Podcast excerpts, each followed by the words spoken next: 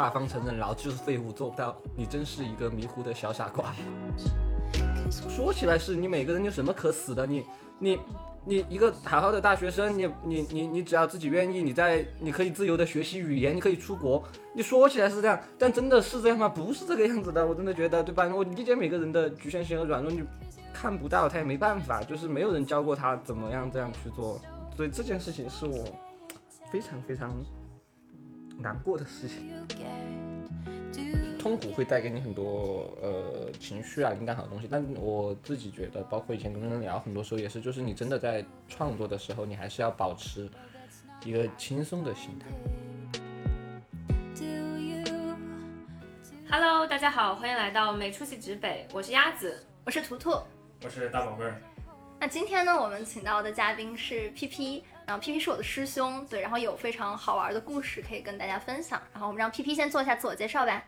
哦，大家好，我是 P P P P，我二十五岁，我喜欢富裕一点的，有有这样的观众朋友可以通过这个节目联系到我。嗯好的，好的，我们回头把 P P 的联系方式打在下方。好，谢谢。然后呃，P P 是我大学时的师兄啊，然后我感觉你大学的时候其实挺忙的，那个时候经常在校外从事一些文化创作活动，就可以讲一下那个时候都在干嘛吗？我大学不太忙啊，大学就天天跟室友一起打游戏什么的，然后大一、大二反正就在玩啊，就是天天打打游戏、喝喝酒，然后到了大大三，大三开始就特别特别焦虑，就觉得自己成绩也不好，然后然后因为我当时在法法学院嘛，然后我们学院又是非常三流的一个法学院，然后就觉得以后就不知道以后该怎么办嘛，反正特别迷茫，这段时间特别难受。然后，然后反正有有个大半学期吧，可能就天天晚上就就 就围着学校走来走去的，然后非常焦虑。然后后来就是就下定决心说，哦，就是把成绩搞好一点嘛。我成绩呢，我虽然没有太好好学习，但因为我们学院那帮人太水了，就成绩还算可以，在保研边在保研边缘。我想说一一个是成绩搞好点，保一下研；第二个是就是那个考考个研究生，或者出出个国嘛，当时也在就是背这本书啊。然后，然后大概这么打算就好一些。然后有突然有一天就看到说，当时我以前那个公司就是咪蒙咪蒙，你知道的嘛哈。对然后就看到他在招实习生嘛，然后因为工资还可以，当时我们公司他当时是两百到四百一天，然后去基本上都是给四百一天。然后我我就投了一下，我本来也不知道这个公号的，是因为我们学学校有另外一个师师姐，他骂骂咪蒙骂当时我的老板。我才知道有这么个公号，所以然后我随手点的关注，反正就看他招实习生，我就投了作业，然后反正就就去了，去了就去实习了嘛，去实习就就开始写公众号，然后反正从我记得我记得是一好像是一六年还是一七年，反正十二月份去面试的吧，就是那会儿又很冷嘛，在北京，在望京 SOHO，然后去去去面试，面完了之后就说通过了，通过了叫我去上班，我就当时。快放假了嘛，我就是说不愿意早点去，就说回去玩够了再去什么的。他们当时对我这个还有意见啊，反正我反正年后我就去了，也应该也就是从大三下，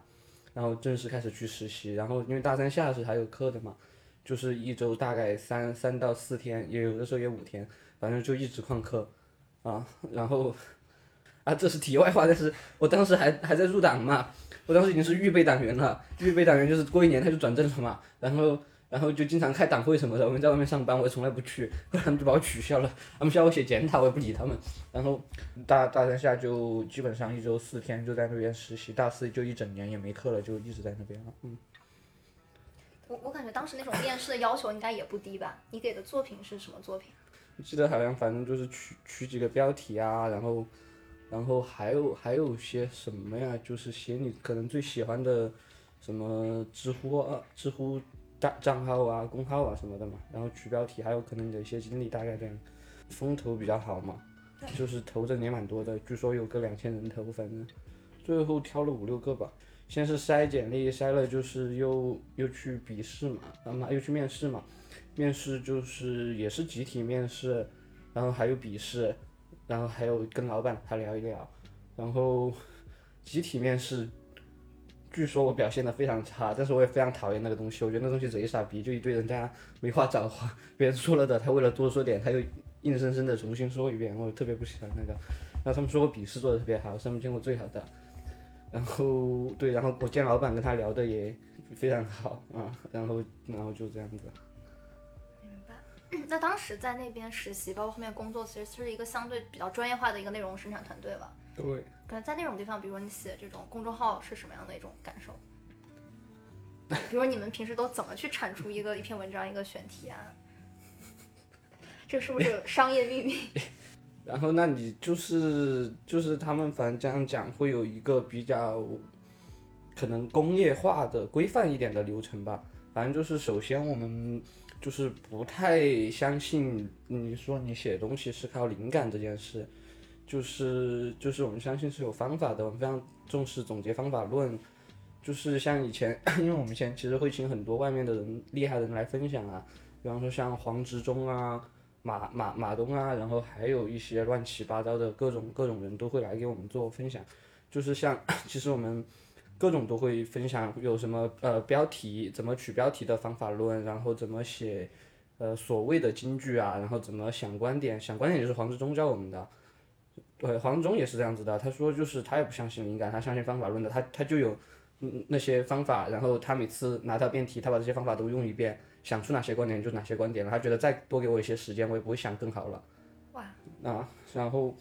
然后就各种吧，然后包括你笑点啊这些都都是有方法论的，反正都会培训有方法论，这个是一个嘛。然后，然后还有就是有一个流程嘛，反正就是说你，呃，我们选有选题会嘛，然后大家报选题讨论嘛，然后选题完了大家就是确定好呃角度啊什么的怎么去写嘛，结构怎么样嘛，然后然后。会大量的采访吧，反正采访一定是说，呃，在这个流程里面非常重要的环节，不能少的。然后还有就是最后取标题，大家也是嘛，以前公司一帮人每个人一次就取了十个标题，最后一两百个标题也是真的有的事情。然后最后又拿去投票选，反正就是也有一套流程，最后这样取出吧，反正就是还是就是比较规范的一个东西吧，嗯。对，因为我们自己也会去做这种选题啊，然后起标题这种活动，然后我感觉相比之下，我们这边就是。手工作坊和现代那个工业 流水线，小作坊和那种工业化。是啊，包括怎么采访这个，以前也有人教过我们，就是那个人叫静静，是 GQ 的一个特稿记者，对，因为他采访老板以前，然后就跟老板玩的还可以，然后就叫他来跟我们分享。那你感觉当时，比如说从学校一下子切换到这样的一个社会的身份后，你就感觉你适应的还是蛮好的？这这种工业化流程，你感觉自己跟他是不是还挺合适的？我也喜欢写东西的，就是然后去也挺开心的，反正挣钱嘛。一套我也觉得学东西对我来说很开心的，就是我而且我就是我学的还可以哈。然后但是我非常痛苦的事情也有的，就是以前就是反正我不太喜欢写热点吧，就是以前写公号呢，做我们这一行呢，你包括做现在所谓的新媒体，就最重要的就是你要去跟热点嘛。对。但是我个人本人非常不喜欢这件事情。为啥？啊。就是第一，我对是很多好好些热点我就没什么态度，没什么兴趣。就是特别以前特别多，还有好多是那种什么娱乐明星八卦，对不对嘛？今天谁和谁离婚了，有毛病，关关我屁事，我根本不关心。还有一点呢，就是我自己觉得有很多有好些时候吧，我觉得没有我们没有提供到一个没有提供价值吧。就是所谓新媒体嘛，你这些大家都是其实没有采编权的，就是新闻才有采编权，你不可以去采访的，你没有增量信息的。你不生产价值，你就是把网上的各种资讯整合资讯而已，或者偶尔有的时候你有一些可能不一样的观点，你说一说嘛，也就这样子了。所以我反正很多时候我很厌恶这件事情，而且可能还有很多时候它热点是突然出现的，那我我可能已经下班了，我很烦。对，然后但是以前特别讲要求这个嘛，搞得我很痛苦。嗯，你觉得这套就是它这种方法论和流水线的话，比如说是不是我只要给一个稍微资质？比较 OK 的人就哦可以去产出比较好的内容，还是说还是对个人有一些才华上的要求？后来我发现，嗯，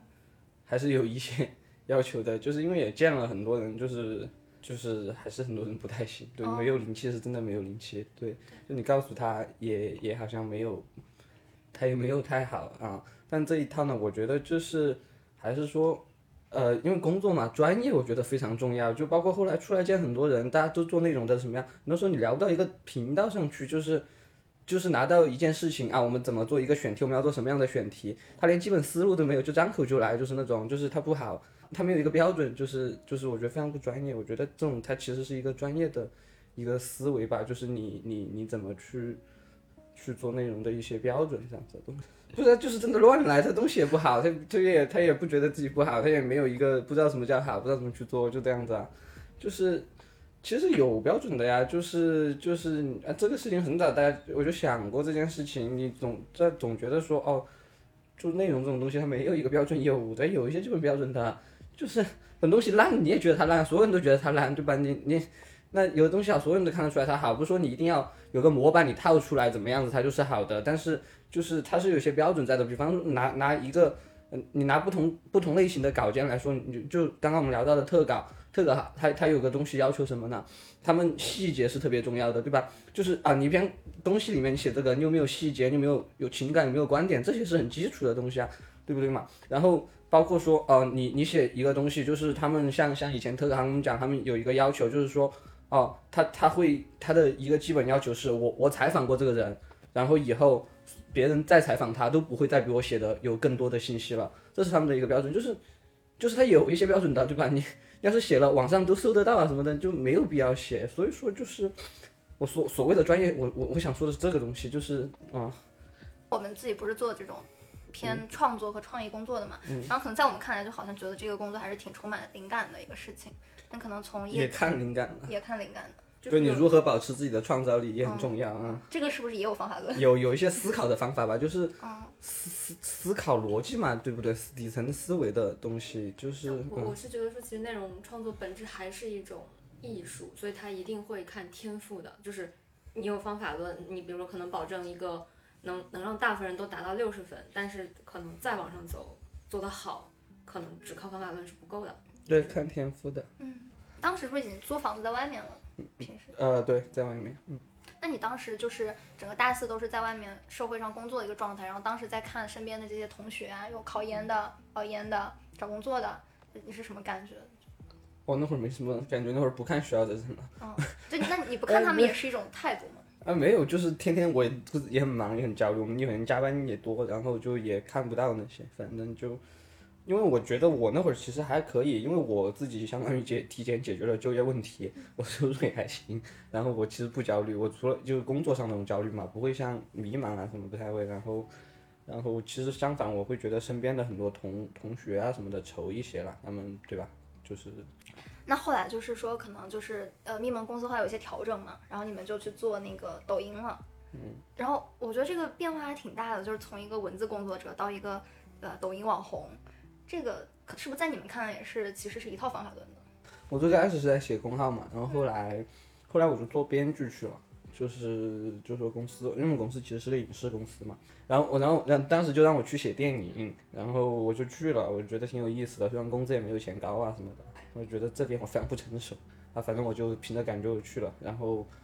然后反正做了大半年的编剧吧，然后后来又因为电影中间又调换了一个项目，然后。说想做中国版的《欲望都市》，就是一个话题剧，就是非常有，也是很有话题的一个剧嘛。但因为后来公司出事了，那个剧也停掉了。然后呢，就说又开新的项目来写嘛。然后我当时那段时间我非常抑郁哈。然后，然后我就，然后他们他们老板就说让我去做短视频，因为刚好公号不写了，我们公司也转做短视频 MCN 嘛，就说让我我也去做，就觉得说这样可能比较快的可以。得到反馈嘛，因为影视是一个非常非常漫长的行业，就是你可能可能两三年才能出一部作品啊这样子。然后我就去做做短视频，然后，然后我我运气很好，因为我就是一拍，我本来给自己的一个预设是说我呃我三个月我能有十万粉丝就行了，结果我一周就有十万粉丝了，我发到第三条就就很高了，就是那种，然后。就是它就自然而然的就起来了，当然就是这中间也经历很多学习的过程嘛。就是当抖音其实是一样的，抖音包括你不是我讲，所有人都跟你讲，他们自己团队也跟你讲，以前就是他都就是它本质上它是一个内容平台，就是看你的内容好不好。你你你也看到它有很多就是你口播对吧？就像我这样坐着讲，他也也有很多人给他点赞，所以看你内容的嘛。你也要完成一一些从呃文字。的思维到画面上的思维的转变嘛，因为包括我本身我也比较比较反感，比较不愿意说哦，如果说我做视频跟做文字，我就站在那儿说，坐在那儿说，我自己觉得嗯不是很有意思吧，我觉得没有什么进步。出镜这个事儿对你来说有心理负担吗？嗯，也还好，对我来说，一开我记得好像一开始是有的，你知道吗？就是我一开始我是不敢看自己的视频的，啊，他们拍他们剪嘛，还要看，那没办法，你你你也得看一下怎么样子。我一开始我我觉得自己在里面非常的狰狞，在面目非常狰狞，你知道吗？真的不敢看。然后反正就发了，就还会有蛮多人说喜欢你什么的，然后慢慢的久了你也就接受了这件事情，可以看屏幕里的自己了嘛，然后。我也没什么负担啊，我其实还可以，我可以我给自己做做心理建设，我就可以说，呃，积极一点，就是那种，因为包括其实我反正以前拍的时候啊，因为真的就是你你你真真实的说话，你的情绪是是是要就是保持到一个比较高的状态的，这样才它呈现到呃画面里，你可能在观众看到才才能感染到他嘛，对，反正你做做心理建设，你你就去去做了，大概是这样子吧。我也没有太大负担，就是可以做。那当时是怎么想到这样的一个定位和人设呢？图图可以先介绍一下，大概是一个就是什么样的呃风格的号？大家可以直接去抖音搜索“蒸汽的别了吧，那你就可以直接介绍一下，就不说具体的 ID。嗯，对，那那能说这个号吗？你说吧。对，大家可以去抖音就搜索“蒸汽的 PP”，然后就可以看到，然后 PP 师兄的作品。对我，我感觉这个账号定位是一个给女性看的一个男性的账号，就你的受众主要是女生，然后你有点像她男闺蜜的角色，然后去告诉他们一些那些男生才知道的事情。最开始啊、呃因为当时你要做嘛，然后也会说你自己去提案，然后跟老板们过什么的嘛。我当时过的其实不是这个方案，是另外一个叫什么，叫和和小花的什么，在第第叉叉多少多少天，一千四百多少多少天啊？情侣号，对，那小花是谁呢？是我一个女同事，但其实原型呢，其实是说我和我前女友的故事啊。当时还有女朋友，没有没有没有，当时没有啊。啊但但是这个这个就就就是因为当时反正想着也挺挺新的嘛，它是有一个时间线啊什么的，多少多少天又真实，唉，然后拍了几期吧，反正就真的演不出来，就是我也没有什么演技，就真的两个人怎么说呢，就是牵手就是非常的僵硬，就是两个人非常明显的看得出来，对跟对方根本不来电，完全不像情侣，要算了吧，啊，啊，就就就说。拍点说自己呃，就说还原，就说做一下可能生活里的自己是怎么样子的嘛，然后就去讲点自己爱讲的，一开始也就是这样子，然后因为那会儿就是啊，就是、呃、不知道，因为我们以前公司嘛，就是一个内容公司嘛，大家平常这样聊天啊什么的嘛，在北京大家特别经常聊感情什么的，以前大家就聊这些嘛，然后大家聊呢就会问到哦，男生你是怎么想的嘛，然后我这样就就讲点男生怎么想的，然后那些女生就。很吃惊嘛，他们说我操，给我东西，然后你就发现，哎，这些不是很正常的想法嘛？他们他们就会觉得不可思议，你知道吗？然后就觉得也挺有意思的吧，然后就就就就讲了一些啊，因为两性话题嘛，包括也也是你做号这么久的经验，一般都是数据还可以的，拍了几期试了一下嘛，就就然后包括当时自己顺顺口不知道哪看来的一个 slogan，男人就有一个好东西什么的，然后就。这样做，结果一发就火了。然后本来说想，那我哎那会儿也真的非常的不成熟，就是就是你做做做不了多少期，你自己心里也非常的忐忑惶恐，你觉得自己是不是挑拨了男女关系啊，什么什么的，也就说不做怎么样子的。但但是人家又又又会说就是想看这个嘛，然后包括后来做号做久了，其实做号的逻辑就是这样子的。就是你是这个起来的，别人这个记住，你就要一直做这个，你没有理由改的。就是就是很多都是这样子的，就是说当年有一对有一个情侣账号，他们怎么拍都不火，然后他们俩在车里对话，然后火了，然后他们再也没有下过车，就就就都都是这样子的，就是你不能改的。对，但是当时我也一直中间乱七八糟的改，但是其实从从从工作从职业的角度来说是不不对的，嗯，做号的那个时间有没有在街上被人认出来过？有啊。什么感觉？觉得老子火了。没有没有没有，走在楼下，然后他是那个健身房的，他们整个健身房都认识我，男女都认识，还说要给我给我送卡啊，然后就拦着非要加微信嘛，然后我好像加了吧啊，然后还有就是坐飞机啊也会有，然后还有我在迪士尼什么的，我有一次去迪士尼玩，然后我就就就抖音上有个人，他发个照片给我什么的，他说这是你吗？我他不敢跟我打招呼，然后这这然后最离谱的一次是是就是我去酒吧，北京北京哪里啊？北京就是工体那个大正呃天堂超市，我去天堂超市喝酒，然后我就排队买酒，然后后面有个女孩子，她就拿着手机，拿着我的抖音，她问我这是你吗？妈，是衣服都一模一样，我我是我啊啊啊，然后然后他就说，他就说她说晚晚一点去喝酒，我挺开心的，我说晚一点就去喝酒嘛，晚一点喝酒，喝完了他就怎么样？他就非要跟我回家，你知道吗？但我我我没有，我就跟跟我朋友跑了，就是我说我就跟我朋友走了。嗯，就会有一些这种光环效应，就对女生来讲，呃，我真的吗？我反正因为见多了，对我来说就还好，因为就就包括你刚刚说的那件事情啊，你怎么看待这种？没什么好看待的。我以前我也没多少粉丝，我最多的时候我就一百六十万粉丝，然后然后包括我从公号开始就会有有有人说喜欢你嘛，到抖音更多，天天会有很多人给你发私信啊什么的嘛，然后然后微博上也是他他会要加你微信，我我其实不加的，嗯，然后因为因为首先我这么看待这件事情的，就是太多种了，他今天说喜欢你，明天可能就喜欢就转转黑了，后天又喜欢别人取关了，我不相信这个东西的。第二第二点是就是呃。哎，就是反正这种东西不让我开心吧，我觉得那是很虚伪的东西，我还是比较在乎说哦，我身边的人怎么样子。我觉得我就是就是就是说什么你身边的人喜欢你，就是世界喜欢你了，那种东西真的很很缥缈。反正对我来说是这样子，嗯。但是那个时候出门会不会就要好好稍微拾掇一下？呃，包袱嘛，就是我不我在自己没有粉丝什么样子的时候，我没做这样的时候，我出门都会好好收拾一下，啊，因为我总觉得我下楼取快递也有可能被星探发现，对被富婆看到被喜欢啊。对，我不放过每一个机会。对，我有一个个人的问题，就是怎么走上内容创作者这条路？就比如说一个门外汉，他现在想要进入这个行业，他可能第一步要先判断自己有没有这方面的潜力，然后第二步就是说我我有什么办法进入到这个方向，或者说通过一些什么样的方式去做一些尝试来验证自己是不是适合做这个事儿。对，就可能我们不会有一个很好呃很好的机缘去加入一个已经成熟的内容公司，可能你会在比如说你的业余时间自己去探索一下。业余时间探索是吧？专业人做专业事嘛，就是怎么拍拍拍拍抖音，发发微博了。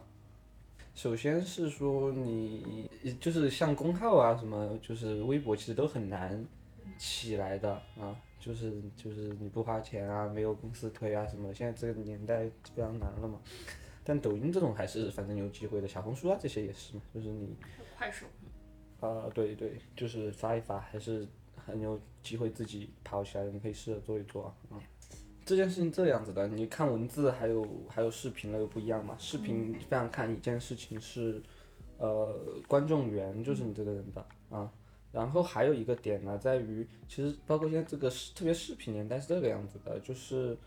不是很多不是内容向的东西，你知道吗？就是像李佳琦这种啊，大家不是内容向的东西，他拼的是你的专业，只是把你的专业东西放到了视频上去。还有说李佳琦人家本来是一个柜姐，他不是什么主播，他人家自己做了很多年柜台，本本身就非常专业，加上他自己有一定人格魅力，然后有观众缘缘这个机缘红了嘛，就是说他自己有自己的专业在，然后他把它可能怎么包装一下，拿到屏幕上来放大，获得粉丝，并不是说。并不一定是说内容端的什么东西啊，对，就比如说像，比如我和图图，我们现在在互联网做产品嘛，至少目前还是吧，对吧？然后可能在马上就不是了。对，就可能在这个方向上面，比如我们最近也会看到，像小红书上有非常多开始教大家怎么进入大厂打怪升级的这种号也出现了。就是其实有这方面专业能力的人其实有很多的，就可以去做这方面求职咨询的。但是真正能够在比如说在短视频平台上，在小红书、在快手把这个内容做起来，快速比如去积累自己的流量的人，可能始终是少数。就是这个是不是说也是说明，就像前面 P P 有讲到一样，就这就是一种天赋。它我觉得反而这个 gap 是在皮皮说的那套方法论，就是一个非常成熟，然后有品质保证的那套方法上，就它可以确定你的内容生产出来是可看的，而且是相对在整个平台水平上是比较优质的。对，当然包包装嘛，这个是是非常，你怎么去去，呃包装，怎么把它转换成一些可看又有意思的内容，这个是专业上的东西。呃，当当然这个专业上的东西，大家现在很多人都都可以做到嘛，你各种 MCN 机构啊，大家做内容的，对。那就到最后就本质上就是还是说拼，呃，你这个人你你的人格魅力、你的性格、你你的专业强不强，其实最后还是拼这个东西。嗯明白。但是像我们这种，比如说你当时加入咪蒙的公司，其实它已经是一个很专业的团队了。但是假设啊，你现在不是去一个公司直接去上班，然后你自己如果想去摸索这套方法论的话，就你其实是一个小白状态。那这个时候，比如说像市面上那些课程，那些可信吗？就比如说教你什么如何成为自己的什么流量大 V 这种，还是说你觉得有些更好的方法？呃，第一呢，我没太没有这个视角。仔细看过那些占据我平常有的时候刷到的，大部分都是骗子，就是树哥这一部分怎么猜的？就是非常愚昧，就是就怎么样子呢？他什么怎么教你做爆款的短视频，对吧？大部分教你他自己根本没做过什么爆款短视频，他跟你讲方法什么，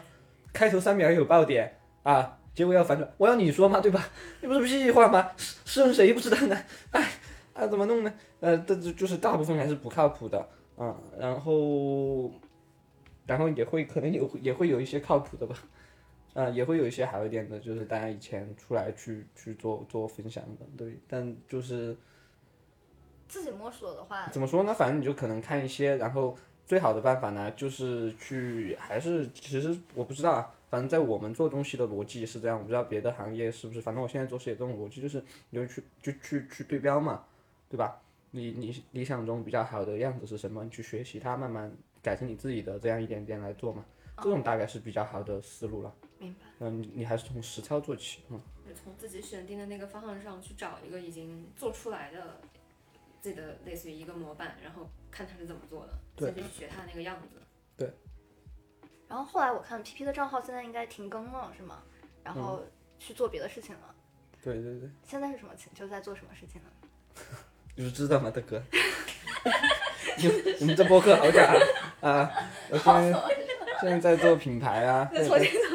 新，没事，真的放出来放出来。现在现在在做品牌的市场营销，具体是哪个品牌就不说了吧，怕给公司抹黑，好吧？因为真正的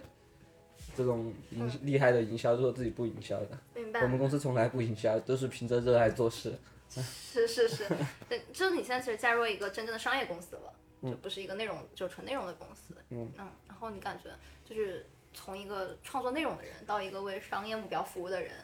呃，哪种状态你会觉得更舒适？舒适，工作就没有舒适的，哦，嗯，工作不是为了舒适，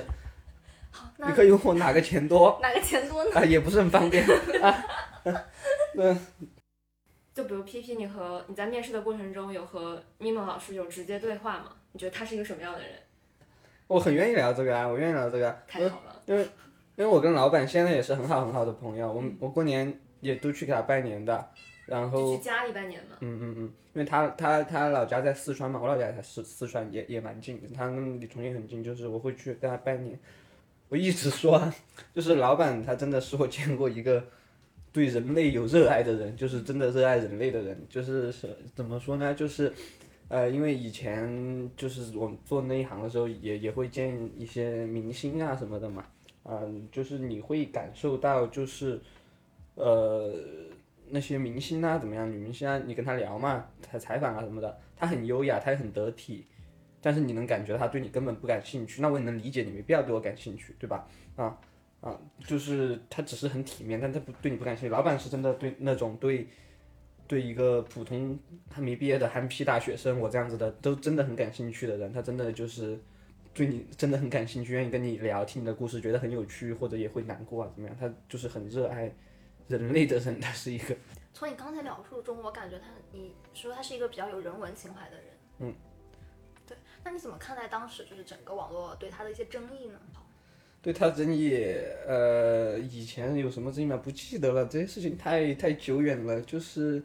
就大家会说，比如说挑拨情绪啊，然后我我理解主要这一块吧。对。但你们当时处于这种呃漩涡中心，就是你会觉得这种事儿对你们有压力吗？还好啊，就是我们一直觉得争议没有关系，就是你自己对你做的自己做对自己做的事情有信念感嘛。包括其实那你一方面争议是一回事，但作为我们来说，我们能看到的确实说啊，很多读者他给你留言说你怎么样改变了他嘛，对吧？他他说他本来不想活了，他活下去了，他他本来抑郁了，最难的时候是这样过来看你的东西过来的，你就觉得还就是这些是你看到的正面的东西吧？当时大概是这样过的吧。然后还有就是说，呃，你所谓挑拨情绪，倒真的也没有很没有刻意的去做这件事情吧。大家就是因为像以前老板还有我另外一个同事，他们都是那种写东西观点情绪比较激烈的人，他们本来就这样子的人啊。那我我，但是他他们数据就非常高，我一直数据没有他们高，就是因为我本身我就不是那样一个激烈，我本身相对温和，我写那样东西我难受，我也写不出来，就是大家人人跟人观点就不一样嘛，就是站在呃就是一个现代人的视角，你也都是都能接受嘛，包括老板来说，很多东西文章。我未必是你的受众，但是但是我觉得你自己心思正什么的，你就没有问题嘛。只是说以前大家很看不上，说很多做营销号的，就是就是他其实没有一个 完整的三观，就是他可以为了流量随时套一套新的三观出来。就是我今天可以骂你，明天哎、风向变了我就可以。但我觉得只要说你是坚定的，你骂就一直骂都没关系嘛。大家这样一个社会里，反正我这种看法，嗯。对，我是有观察到一些账号，就可能前一天他还在讲我们要努力奋斗，不奋斗你对吧，你就去死。然后第二天他发现可能哎，现在年轻人变佛系了，就开始说哎，为什么要内卷呢？对，像好这种哈，他天天就比方说写明星八卦怎么起家的，然后到了什么节日还摇身一变，什么就是将军死了没有人知道，你们这些戏子的事天下知，你可不是天天就你在写吗？我真的是。那那你们当时其实是有一套相对自己比较完整的价值观的，这个价值观你觉得是什么？呃，我因为我是做另外一个号，我我们是自己的老板。你要问老板的话，他就是呃独立女性嘛，新新女性大概这样子的一套观念吧，明白，就他自己其实心里是认可这个东西的。认可。对我我们自己做内容的时候，有时候会觉得说，我们其实会在呃一些流量和自己真实想表达的东西会有一些抉择。就比如说，也许我这个事情，我比如说我起个标题嘛，像我们上一期就是我可能可以起一个更加有噱头的标题，也可以起起一个更加真实的标题。那你们会遇到这样子的一些抉择抉择吗？这件事情呢是这样子的，因为我一去学学取标题嘛，然后我一开始非常反对标题党，我我也非常难受，他们说我我也不理他们，我就不愿意用标题党什么的啊，但他们也也愿意尊重我啊，很多时候，然后到了后来啊，不知道过了多久，我就自己变成了标题党非常忠实的拥护者，我心想，你不管我写什么东西，你都不点开，对吧？就说屁，我觉得标题就是为了让别人点开的，就是反正我就觉得我标题党，只要不是超级超级离谱什么样子，我我让你点开了，你看了，我我的标题就完成了啊！我我后来是这个观念，我后来变成了标题党非常忠实的拥护者。但再到后来呢，我记得是去年还是前年，不知道看了一部剧，就是那个叫什么《我们与恶的距离》，台湾那个，我不知道你看过没有？它其实里面也是就讲到，反正有两个人是做新闻，他们本来是夫妻什么的，他们的观点不一样，他们在不同的报呃报报社还是什么啊媒体吧，然后就是有一个呢就是那种。专门做标题党的，有一个就是做真实的，然后专专门做标题党那个流量就比较好嘛。那个女孩子在那，然后她老公就骂她，他说你们为什么老是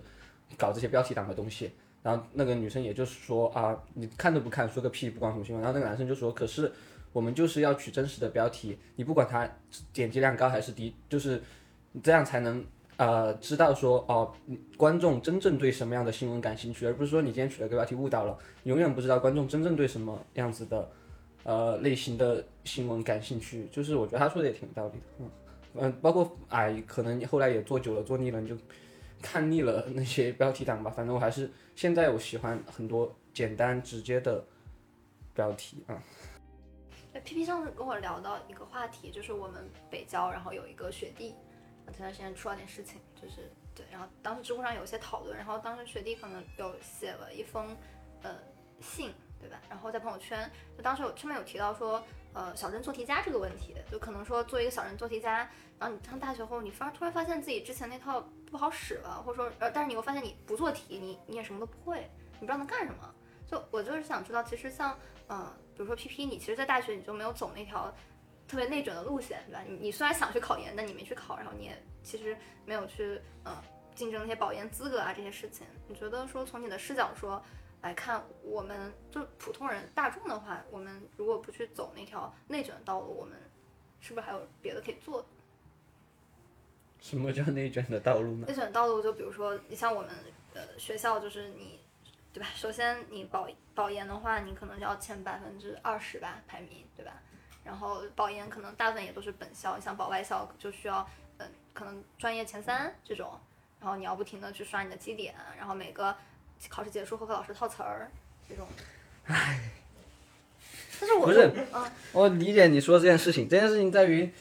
对吧？那你你就看你说的这个内卷，它内是指多内了，对吧？你说你说，如果你指的内卷，就说、哦、我们学校内卷，对吧？我没跟大家争保研资格，我自己出去找了份好工作啊，我就没跟学校怎么内卷。但我出去找工作时，我也在跟别人在卷这份工作，对不对？啊、对，两千人 对不对？是。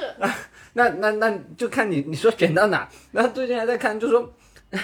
就说那可能不知道大家所谓我们大家不内卷，可能就是说哦，我们出去剥削海海外的朋友们，对不对？然后创造劳动机会，我们不跟国内的争。但但你从地球人的角度来讲啊，对吧？你还是在啊，我不知道你怎么看这件事情。对，嗯，对，这是个视角，因为我从我们学校出来，我们学校其实没有什么做互联网的，然后我自己的选择就从我们学校那一开始需要做什么的多呢我们？学校去体制内比较多，去一些呃中建、中铁这种会多一些。哦，因为哦，对或者研究所啊，对对对，然后从我的那个局部视角来看，我没有卷，结果我进了腾讯，我发现腾讯好卷啊，就是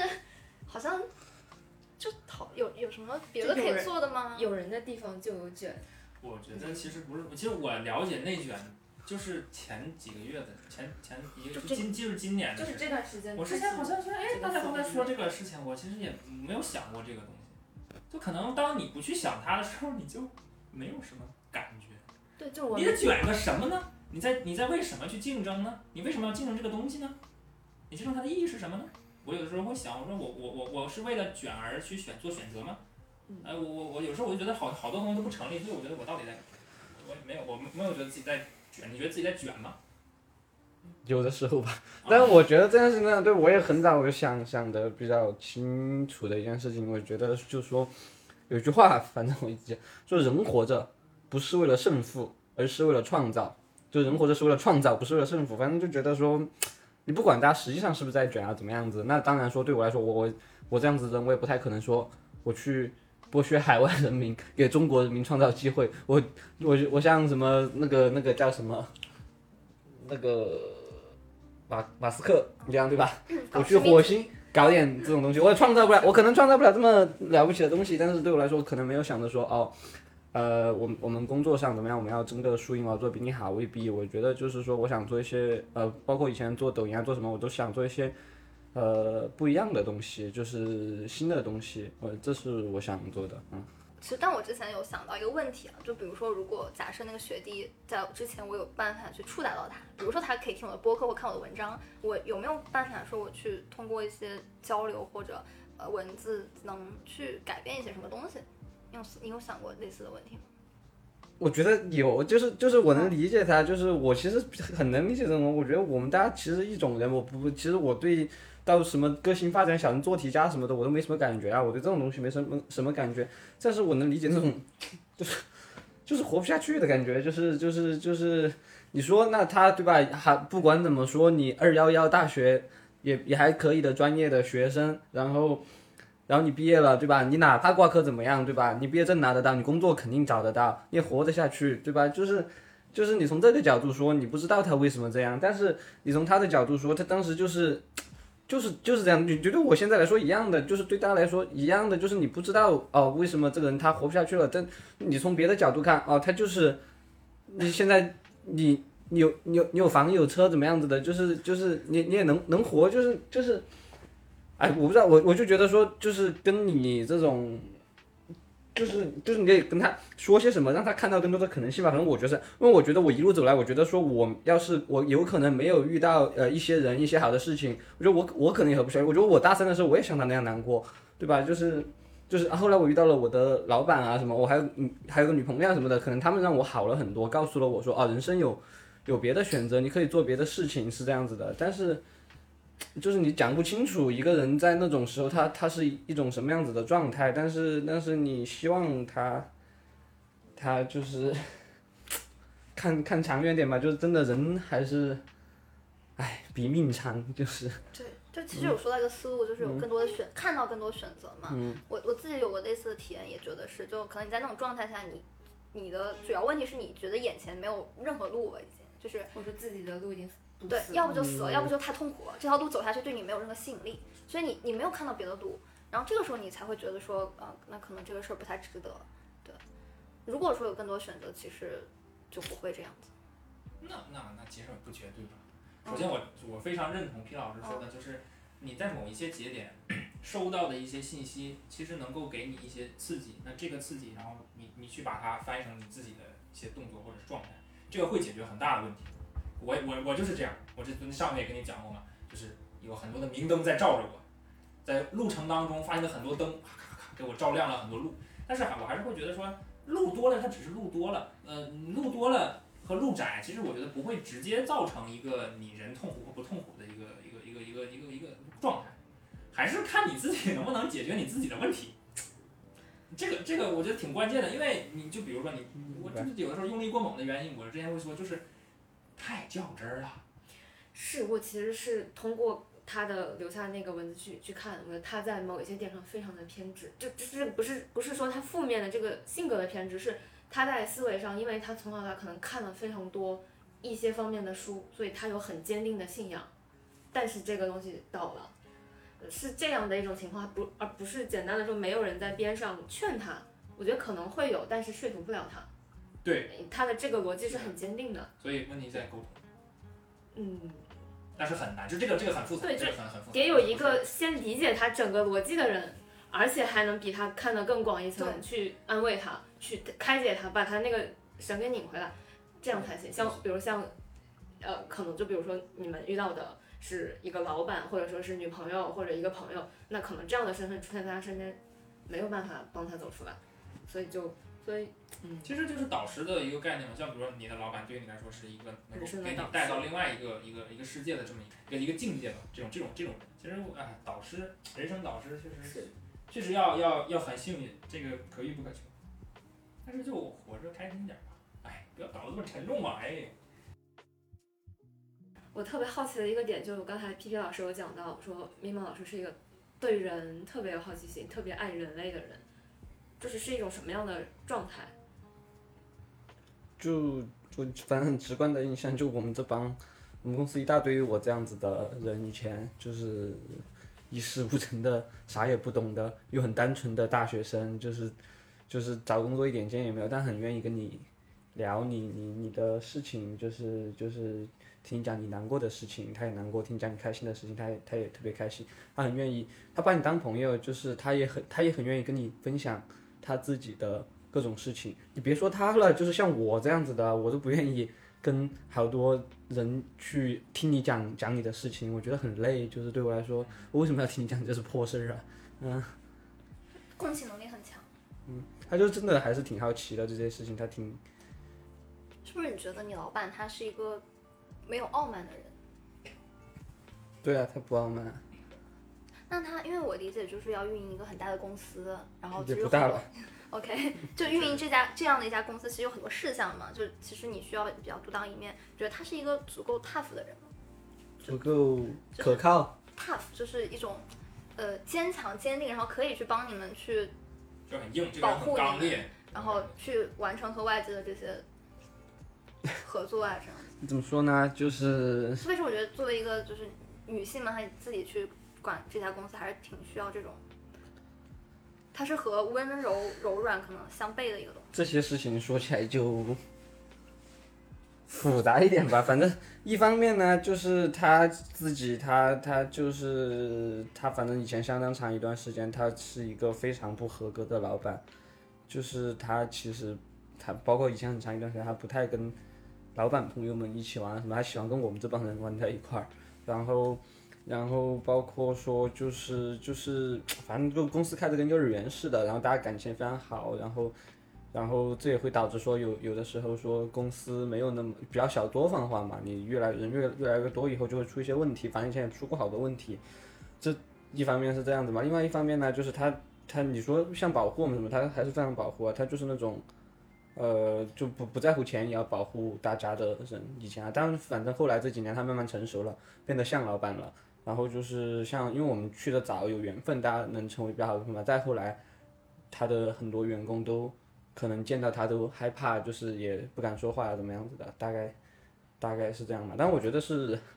呃，首先是我们的缘分嘛，第二就是我觉得是对的嘛，一个老板有老板的样子嘛，啊。但是听起来就是说，其实他自然状态下是一个更感性的人。感性，对，就是因为或者这么说，情绪化。对啊，他是一个很情绪化的人。啊，因为我听到皮皮讲了一段是说，他会特别保护自己的小朋友，像一个幼儿园一样。所以其实我也能理解为什么我之前有看到一些这种类似于像内部采访的文章，就其实有一些他可能一手带出来的人对他的评价是非常正向的，就是可能跟外部视角后期再去看他的，嗯，他明显就是一个割裂的东西，对。其实大部分基本上所有见过他的人对他评价都非常正向。对，这是互联网时代很很有意思的一个点，就是你站在不同的视角去看一个人，一个是完全不一样。你要接受任何人都是不一样的，所以这些就是很平常的事情。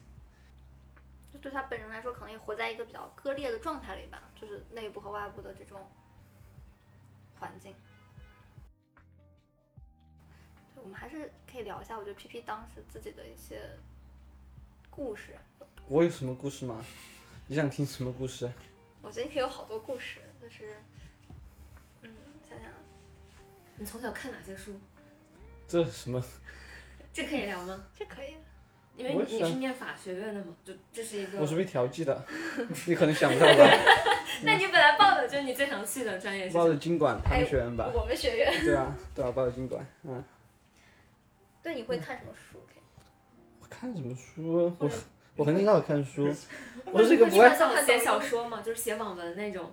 或者在就是就在高中啊、大学。大学有自己的公众号，这个我知道。对对对，嗯。那当时公众号主要发啥内容？我其实也记不太清。当时就特别乱七八糟的写了，就每天想到啥乱写啥那种。散文。可能是吧，一些小小故事，骗骗学妹什么的，嗯。骗骗过多少学妹？没骗过，那会儿有个女朋友，我还是比较正直的。嗯。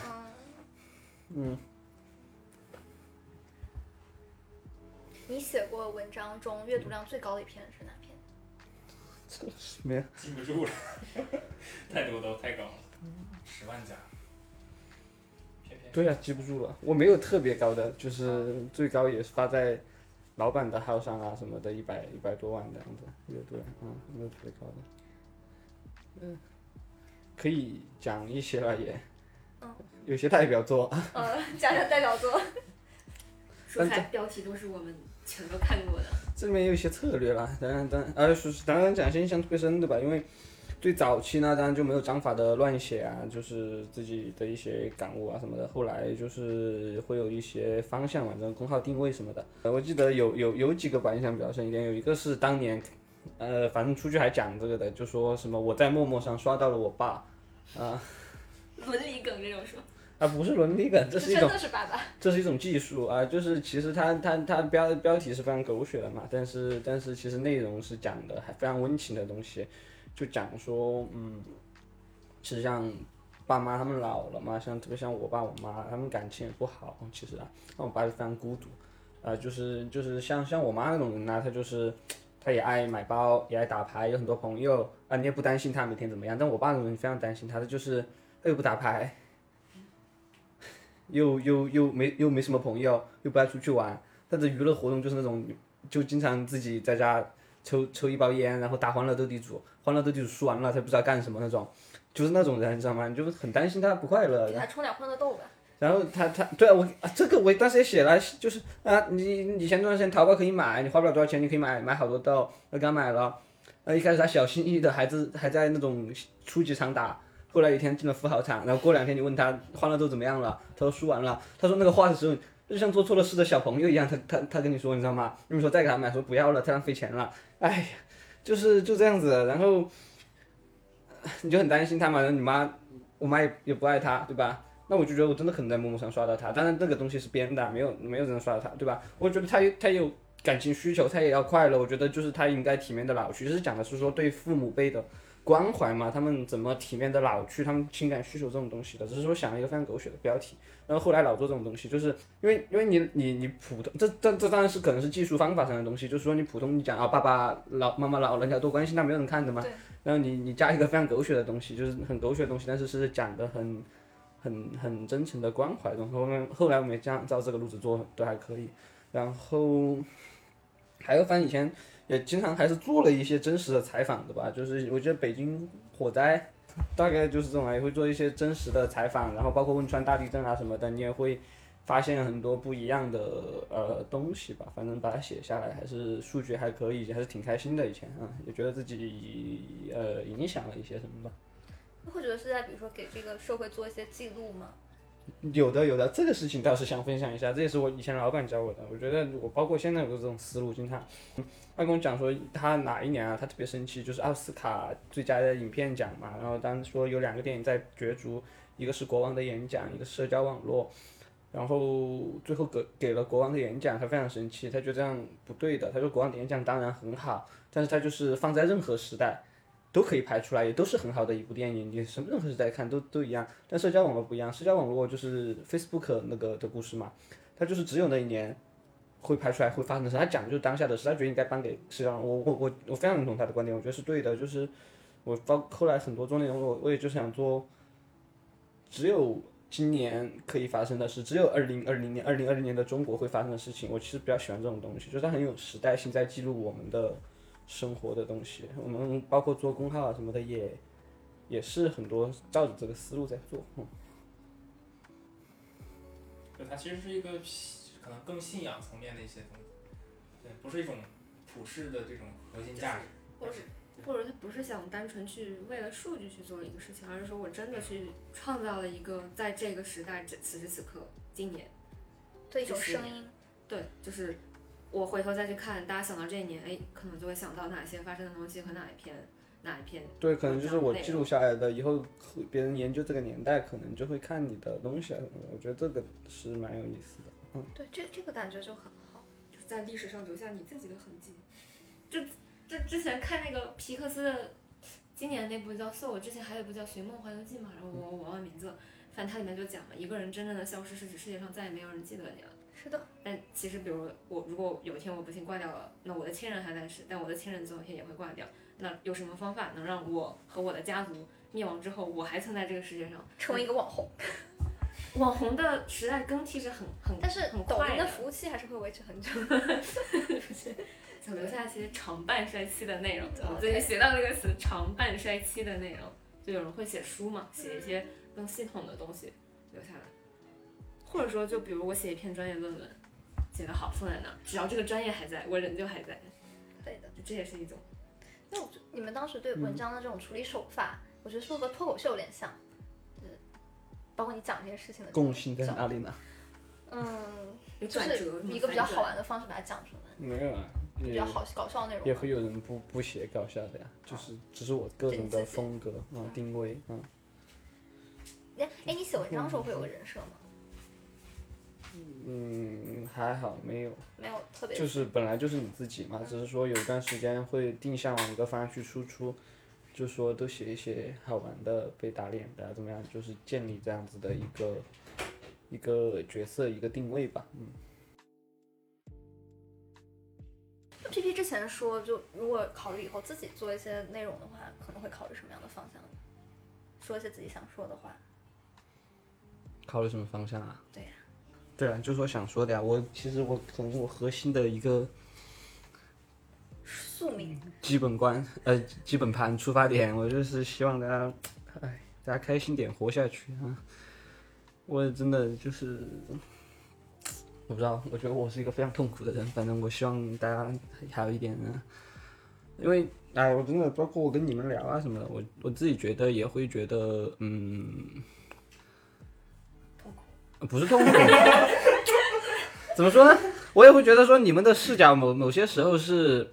呃，是有是有傲慢在的。我说这不好怎么样？因为每个人他代表一个群体嘛，对吧？你们大家我不知道大厂或腾腾腾深圳不没有怎么样子的一个一个背景怎么样子的。对对对于有有的东西，其实你们是不能理解东西的那个的嘛。我我我很早以前我我我也这样怎么样，反反正我觉得我现在我真的我能理解很，就是大家都能理解了吧？反正我就是我可以理解，就是每个人的呃软弱和局限性。这有的事情我印象特别深刻，就是反正前年有一年我我我不知道有没有跟你讲过，感觉可能也跟你讲过，就是我跟一个大哥喝酒，然后。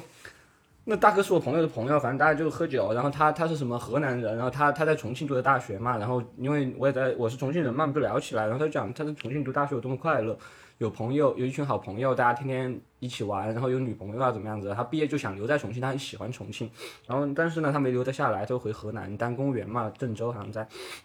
但他是特别想念重庆，然后他就。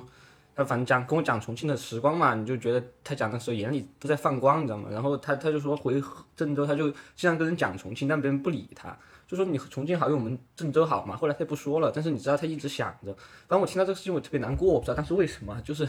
我就哭了。我记得我当时哈，然后然后然后我我我后来回北京，我我跟我别的朋友讲这个事情，然后北京的朋友就是毫无反应，他们就觉得这种人没什么值得同情的。他觉得说啊，既然你对现在不满意、喜欢，你为什么不改变呢？对吧？我记得我当时也问了他这个问题，他反正就说，就是也没有那么容易，什么什么的。反我就我就突然理解，我觉得换在以前，我可能也是我朋友这种观点，我觉得这种人没什么值得同情的。你边抱怨，你觉得现在不好，你边不改变。但是后来我真的理解，我觉得他跟对吧？他他他家里可能给他很多的压力，他他身边就是就是呃。说啊，这样稳定的一份工作，你你你也快三十岁了，你要结婚娶老婆，你不能这样干，对吧？然后对你自己来说，你可能也没有把握，不知道怎么去留在重庆，也没有人支持你啊，怎么样子？就是你也会有很多局限，从小没有人教过你怎么样去做这件事情，就包括后来后浪，我我应该跟你讲，我就是一样的。我觉得说起来是你每个人有什么可死的？你你你一个好好的大学生，你你你你只要自己愿意，你在你可以自由的学习语言，你可以出国。你说起来是这样，但真的是这样吗？不是这个样子的，我真的觉得，对吧？我理解每个人的局限性和软弱，你别别说什么小争作家个性发展，我真的，我哎，我就是反正我能理解说每个人他为什么不这样选择吧，就是就是对他来说，他可能真的看不到，他也没办法，就是没有人教过他怎么样这样去做，所以这件事情是我非常非常难过的事情。嗯，我哎，当然。就大家很多时候可能在讲道理的时候会有简化一些事情的冲动，然后就最后表现出来可能就是会有一种傲慢的感觉。我就是因为很多人他真的就是这么想的，他真的就是想觉得说，呃，有什么好活不下去的，他是真的就这么想的。对对对，我觉得大部分人就是这么想的，我也理解这也不是坏，我就觉得就是确实没办法共情，但就是而且你也不需要跟他共情，你自己这样你才能活得好，就是嗯，你嗯。为什么你觉得你可以感受到，就是可能其他人没有太去共情的这种感受？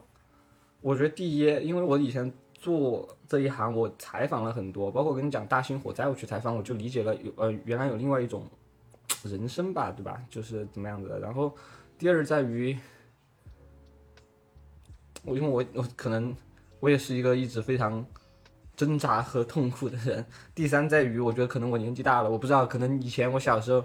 我我我也觉得你不值得同情，我我我要呼风唤雨，我要怎么样子？我们男人啊怎么样？啊那个时候我看着那个大哥，他眼睛放光，跟我讲他以前的好时光怎么样子的，然后那那想着挺悲哀的嘛，其实这件事情对吧？因为我总觉得人生你是要看以后的，包括我其实不太喜欢跟别人聊以前的事情怎么样，我觉得就是。向前看，过去的不管了，我没有什么好提的，我以后会有更好的。那个大哥典型的就是，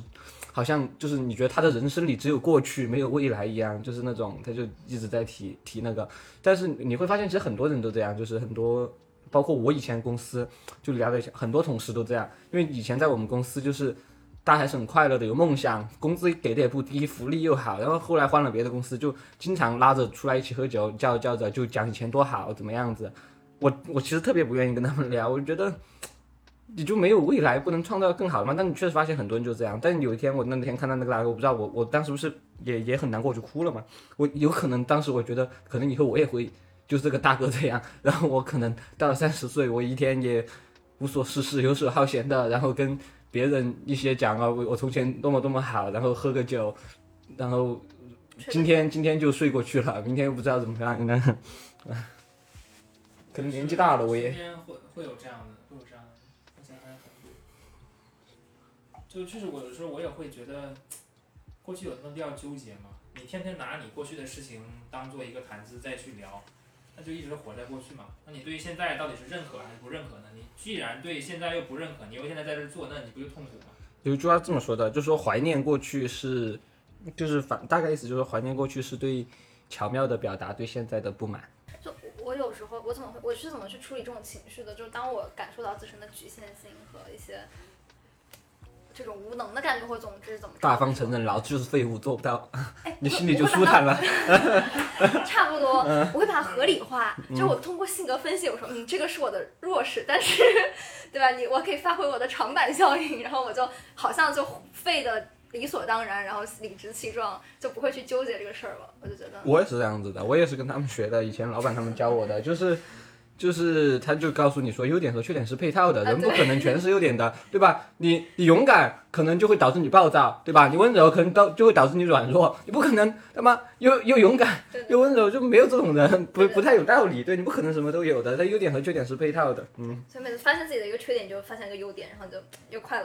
因为要不然就是说，如果这些如果一件其实任何事情它都有擅长、适合和不适合的，那你这个事情适合勇敢的人，这个适合这个事情适合温柔的人，你就去做，你就总得活下去嘛。嗯嗯还有这里我可以就是分享一些我从不开心到开心怎么想开的一些秘诀，他们以前教我的。刚刚说的那个是一个，就是你啊明白优点和缺点是配套的，还有一个呢是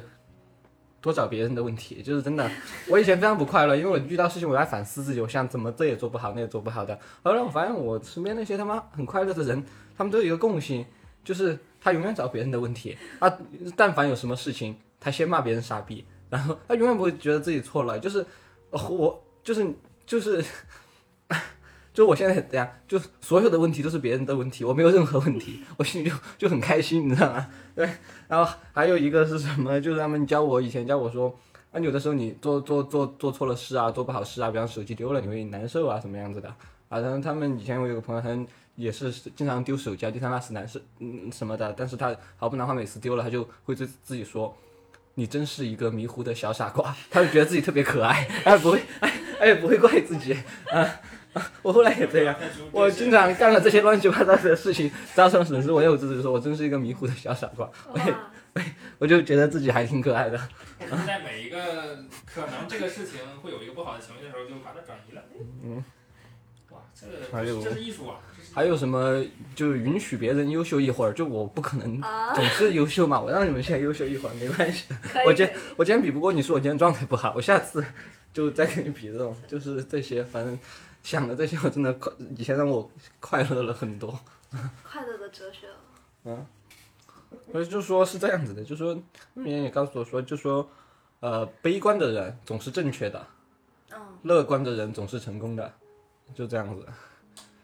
悲观的人总是正确。就真的很多人这样，就是我老板他以前的朋友，我自己也见过这种人，就是自己可能本身很普通，然后突然说，哎，我要干个什么什么，别人都觉都觉得你傻逼，你有病吧？然后他还很乐观，他就就是他就干，后来就干成了。就说就是你说那些什么呃自信的人，他不是因为他他牛逼了，他自信，他是他是一开始就自信，然后他才变得牛逼的，就是你相信自己做到才做到的，就是你乐观的人才是。很有道理。叫就类似的叫自证预言，所以我我我也可以给大家推荐一个思路，就是你去找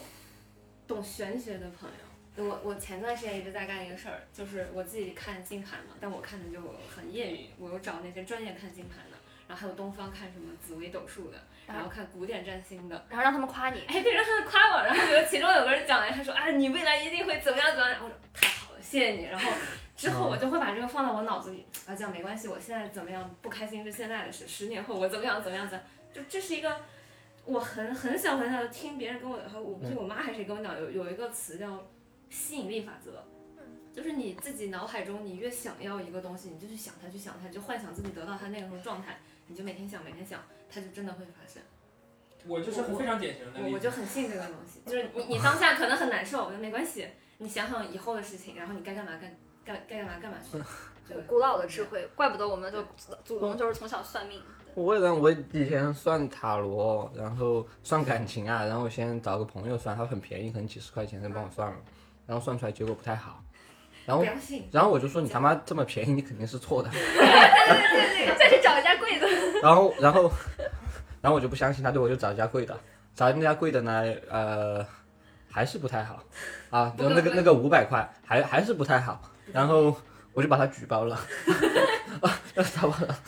我说封建迷信，然后然后还有更贵的，一千二，但太贵了我就没找了，然后反正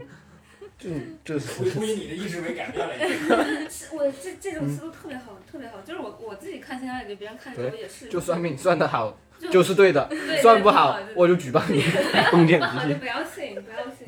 就这种在网上有种说法，就是你自己学艺不精的时候，你不要乱去讲别人不好的东西，这叫造口业。因为嗯你一句话就是，其实能像这种像皮皮老师这种心态的人，只是极少数，大部分去看的人，你要真的跟他讲不好，他会非常担心，他会无限放大这个东西，嗯，你就是在去创造别人生活中的痛苦，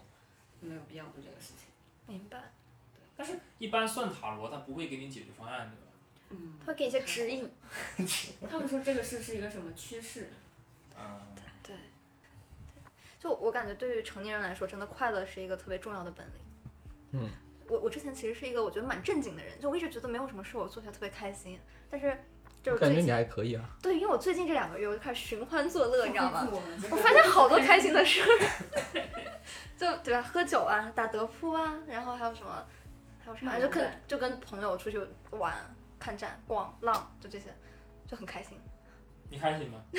一般吧，不是不是说了吗？我就在深圳啊，大家就老年局，就是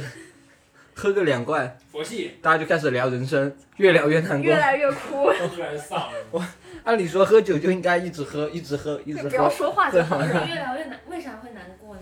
就是难过的。今天还好吧？因为平常大家就是在聊人生啊，现现在喝两啊，想人生怎么这么难呀？工作钱也挣不到啊，对吧？然后天天给别人打工，然后又很寡，然后也没什么成就感啊什么的，越聊越难过。就就大家一直在聊人生怎么是这个样子的呀？不知道这么问，嗯，合不合适？痛苦会激发你们的创造力吗？会啊，嗯，因为我嗯知道很多做创作的，他是需要负面的情绪。是会去寻求痛苦。对。就我我前段时间去看一个画展，但是这痛苦会带给你很多呃情绪啊、灵感好的东西。但我自己觉得，包括以前跟人聊，很多时候也是，就是你真的在创作的时候，你还是要保持一个轻松的心态。冷啊，静一点儿，对？对对，你真的很痛苦，写的东西是不好的。痛苦的天才和快乐的傻子，你选哪个？哪个比较有钱啊？感谢 P P 老师的到来，让我们简陋的播客再次蓬荜生辉。感谢我们的第一位网红嘉宾，对，我觉得用网红来形容 P P 老师不太尊重他就。太肤浅了，是吗？对，无所谓啊，一个男的。就是一位那个才华与智慧齐飞的嘉宾。这期那个录音设备有一些调整啊，如果大家觉得呃可能会有一些变化，或者是哎有新的一些呃建议或者是意见啊，都欢迎大家在评论区呃给我们反馈，我们会认真看每一条的这个这个 这个评论，然后给大家回复，谢谢大家。好，谢谢大家，拜拜。拜拜。